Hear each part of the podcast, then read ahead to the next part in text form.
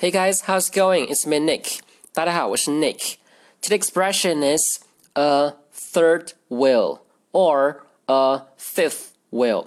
Third 意思是第三个，fifth 第五个，wheel 车轮儿。所以这两个短语的字面意思就是第三个轮子或者是第五个轮子。想象一下，自行车的第三个轮子或者是汽车的第五个轮子都是多余的，所以这两个短语表示的意思呢，就是。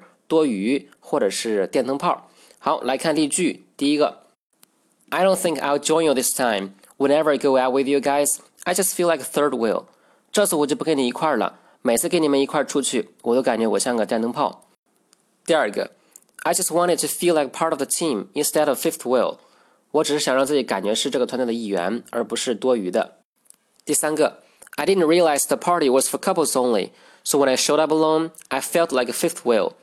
我不知道这个聚会是只针对情侣的，所以当我一个人出现在那时候，我感觉自己很多余。